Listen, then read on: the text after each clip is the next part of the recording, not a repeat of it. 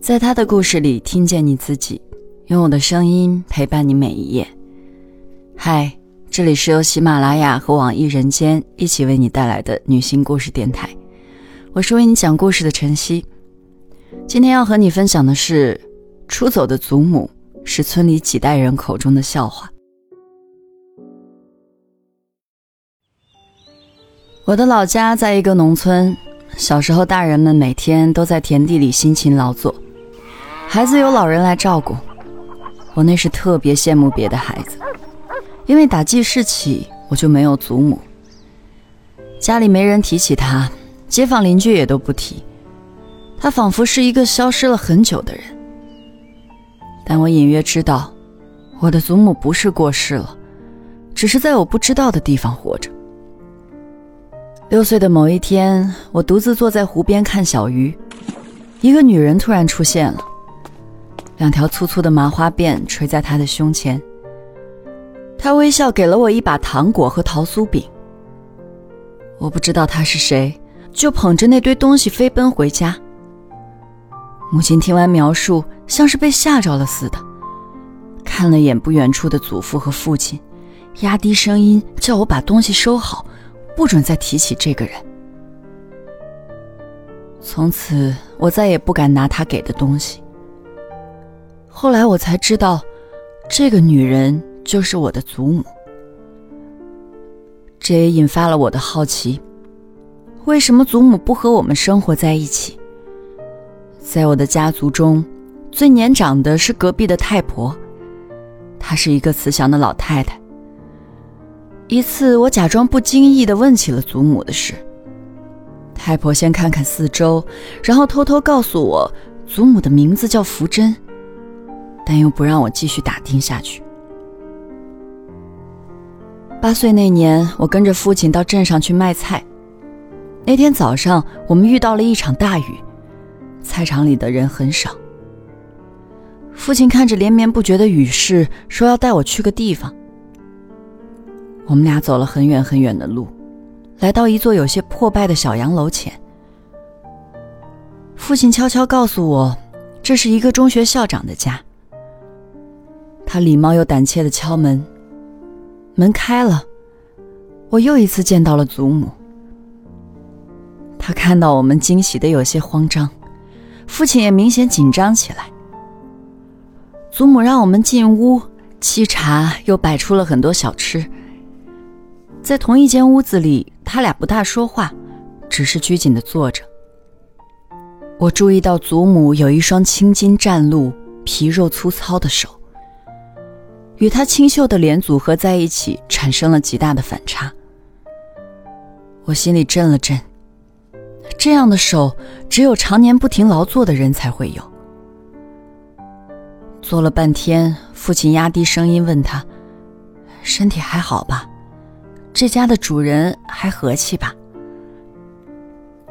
祖母笑着说：“教书先生都讲理，好相处。”父亲点点头。嘱咐他要注意身体，祖母也点点头，然后去厨房下了非常美味的龙须面给我们吃。回家的路上，我从父亲的脸上看到了那种安静的感觉。我突然明白，他过去对祖母的抗拒、冷硬，更多的是做给家中的祖父看的。在路上，父亲断断续续的。给我讲起了祖母的故事。祖母在很小的时候与亲人失散了，对自己的身世一无所知。婆婆交完钱，给她取了个新名字福珍。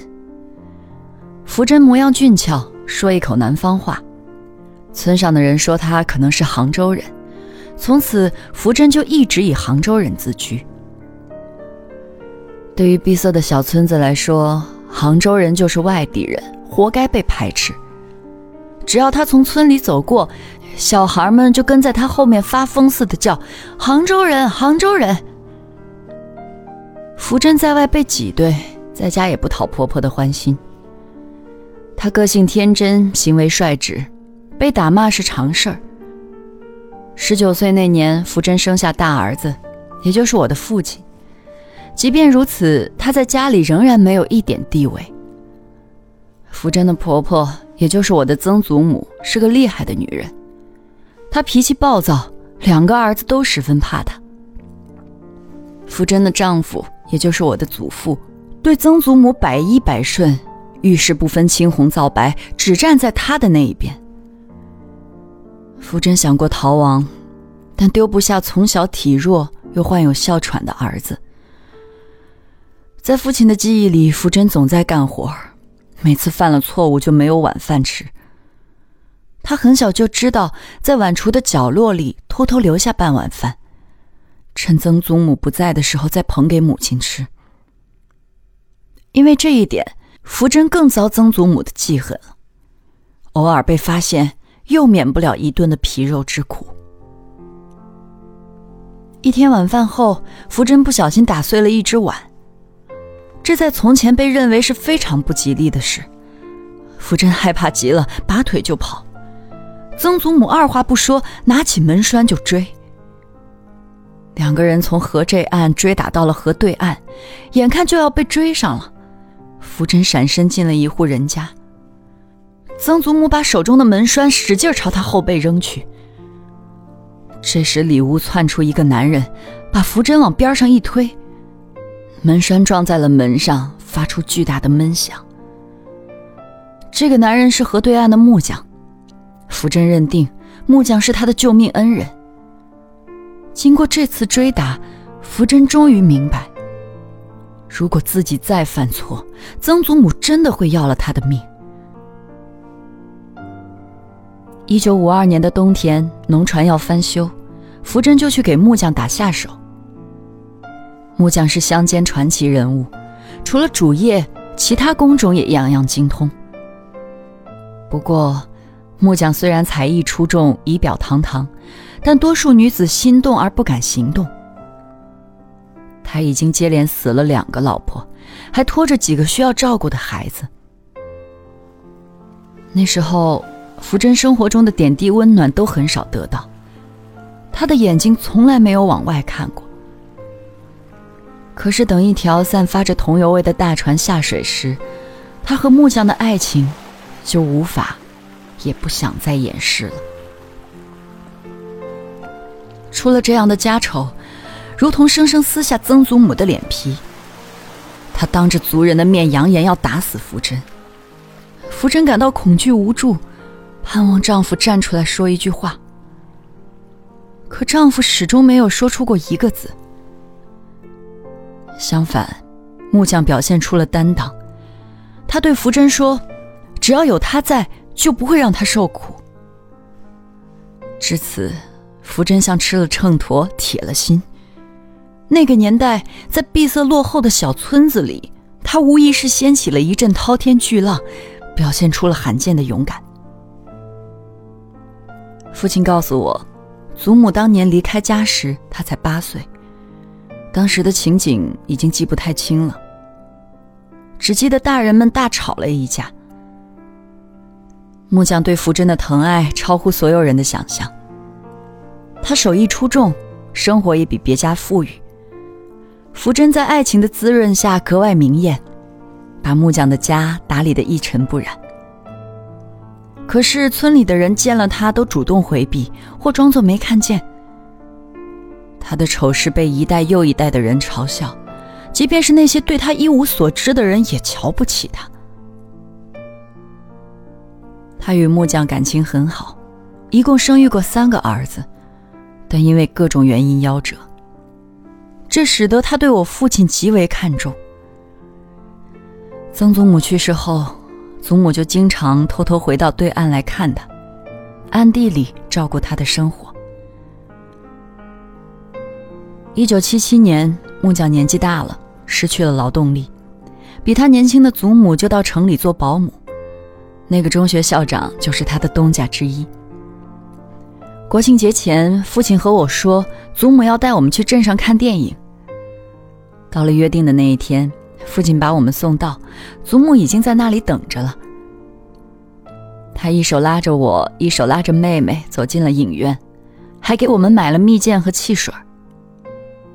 出场的时候人很多，把我和妹妹脚上的白球鞋踩脏了，我们心疼不已。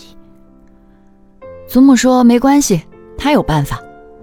说完，不知从哪儿找来了一截白色粉笔，蹲下身子，把鞋上的脏地方仔细的描白。不久之后，木匠去世了，祖母料理完后事，仍旧在镇上做保姆。我在镇上读初中时，母亲在镇卫生院的李医生家做保姆。她用自己的钱买了菜，等东家上班后煮好了送到学校来。有一回，祖母给我做菜被发现了，东家怀疑他偷菜，他只得拉我去说明情况。等我满脸涨红的说完，李医生已经不生气了，还问我学业如何。我那时学业好，立马来了自信。祖母在边上也流露出了自豪的神情。后来，祖母经人推荐去上海打工，从此就很少回村了。偶尔回来，无论是衣着还是生活方式，都与乡下的妇女有天壤之别。祖母住在木匠的老屋里，会悄悄来看我父亲。那时父亲已身患重症，右侧身体已经完全不中用了。有一次，祖母来时被祖父发现，他们两个说着说着就吵了起来。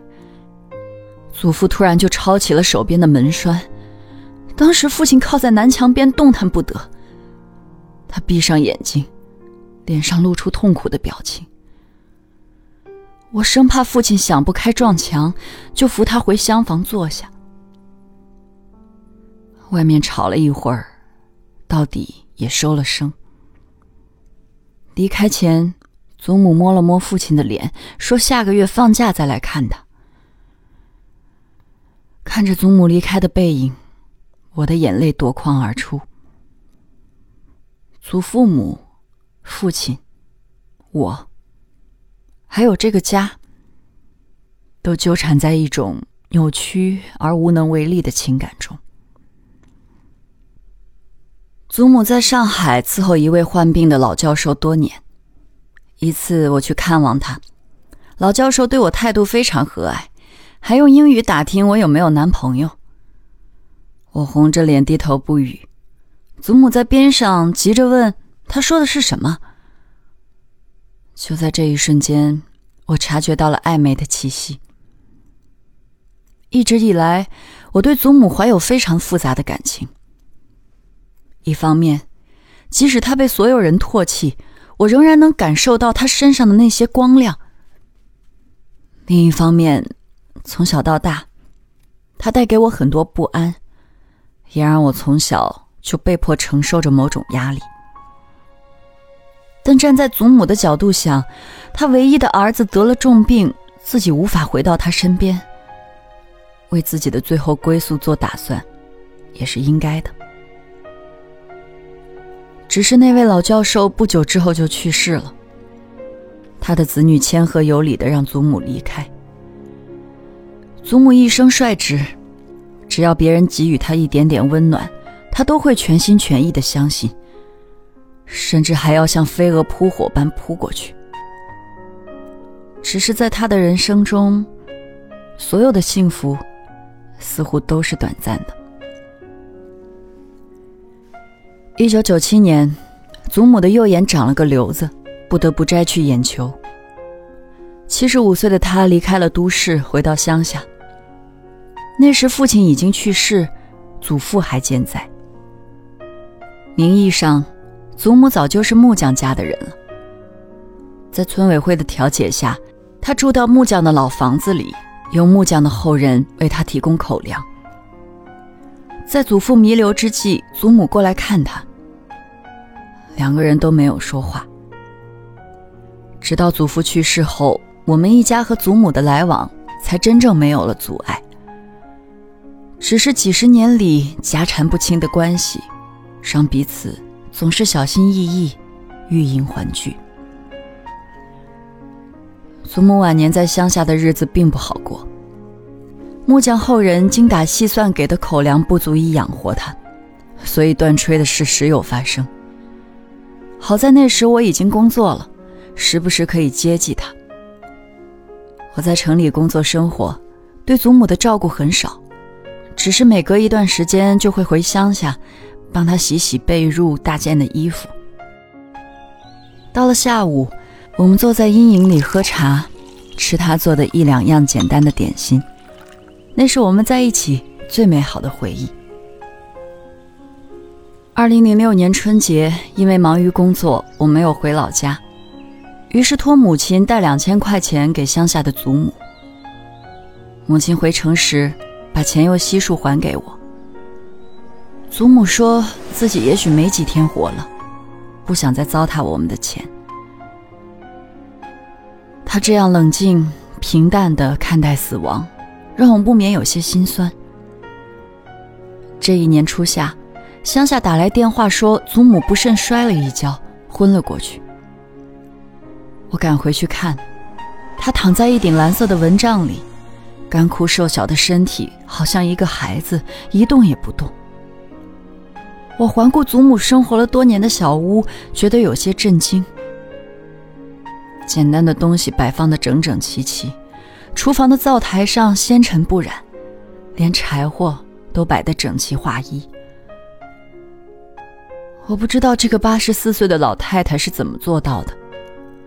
这种坚持对别人来说可能毫无意义，但对她来说，那是在血液里无法改变的执着。三天后，家里打来电话，说祖母始终没有苏醒过来，在昏迷中去世了。听到这个消息的瞬间，我并没有流下眼泪，也没有特别的悲伤。